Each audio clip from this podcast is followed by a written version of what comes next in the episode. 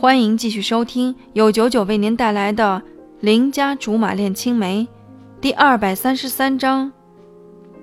放在身边的目的。叮咚，布小姐，我们到了。其中一个同事吞吞吐吐地说：“我闪到一边，他们一溜烟全跑了。”真是气死我了！貂蝉坐在办公桌后面，见我气哄哄的进来，很是好笑的样子。怎么？谁又惹你了？凭你今时今日的地位，还有你蛮横霸道的作风，谁这么不惜命？我真是气不过。干脆趴在貂蝉的办公桌上跟他投诉。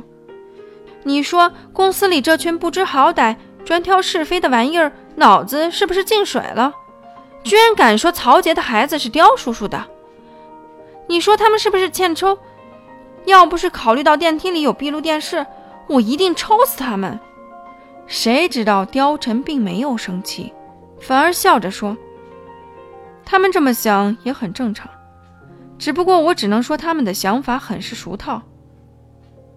难道杨小三的目的就仅仅是为了某方面的欢愉？如果这么想，大概他们这辈子都赚不够杨小三的钱。合着大家污蔑刁叔叔还是正确的？难道貂蝉跟着大家一起疯了？见我很不理解，貂蝉只好说：“一开始我也误会了爸。”对于曹杰的感情，但到了公司之后，我发现了这个。貂蝉说着，从办公桌后面的墙上取下油画，里面居然是个壁柜，壁柜里还有个保险箱，大概是刁叔叔特地交代貂蝉的吧，不然貂蝉怎么可能那么熟练地打开保险箱？只见他从里面取出个文件袋，把它放到我面前。我十分怀疑地问：“我能看？”他点头。于是我生怕他后悔，赶紧打开袋子，里面全是曹杰、贾冲和风贤的资料、照片、文件等等，同样也包括曹杰和贾冲那些不堪入目的照片。我整个惊呆了，果然姜还是老的辣。刁叔叔既然什么都知道。那么他还让这几个人胡来的原因是什么？你可能也猜到了。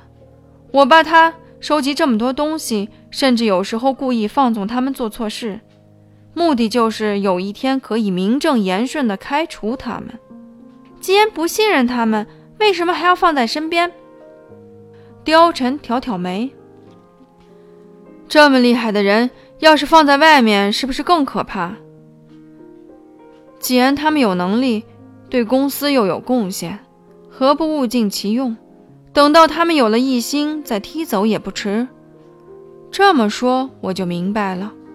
弄了半天，刁叔叔当初把他们网络过来的目的和风贤是一样的，与其打压，还不如让他们帮自己卖命。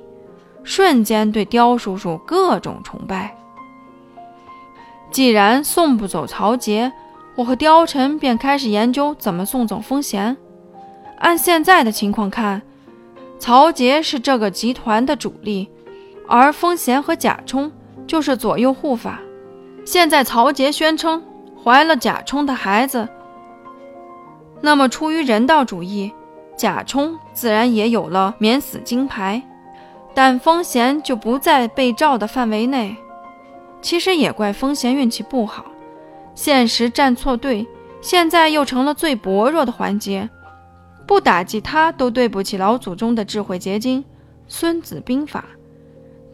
当然，我们不一定会用。有没有见过我耍阴招？貂蝉忽然问我，我理所当然地说：“从小到大见得多了。”貂蝉笑笑，我说的是真正的阴招，比如。我忽然很有兴趣。貂蝉按下内线，叫了王副总进来。没几分钟，王副总就敲了门。进来。王副总见我也在，还跟我打了招呼。我安排他坐在貂蝉对面，还问他喝什么，他好像很不自在，直说不敢麻烦我，这倒让我不自在了。好了好了，闲话不多说了。貂蝉从抽屉里拿出一份文件，摊在王副总面前。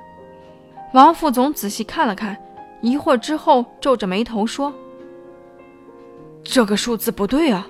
要是这么做的话，我们可能要亏本。”你也看出来了，对不起，老板，当初是我太心急，没有看清楚就签了风贤的报价单。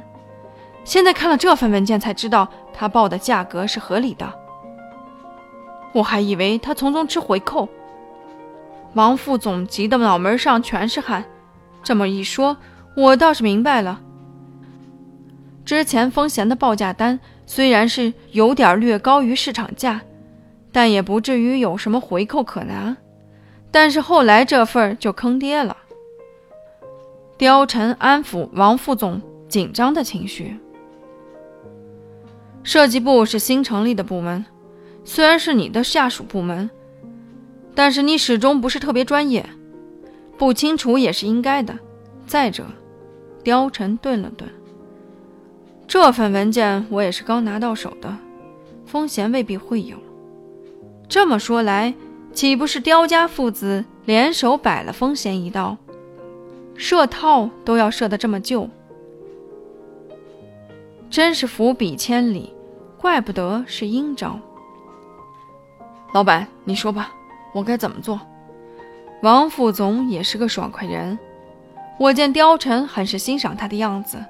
貂蝉吩咐道：“之后我会着手处理，但在我正式出解决方案之前，你千万不能走漏风声。当然，你作为风贤的直属上司，肯定不能免责。